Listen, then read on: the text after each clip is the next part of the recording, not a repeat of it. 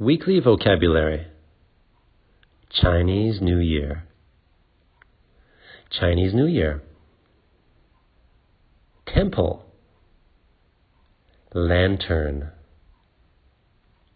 Red envelope.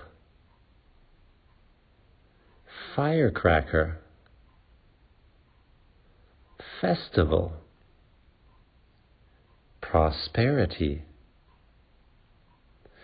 blessings, cleaning,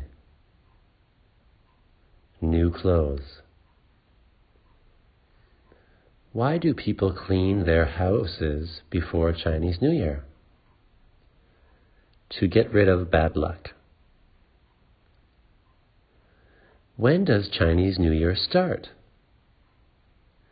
This year it starts from February. Chinese New Year is the most important holiday for Taiwanese people.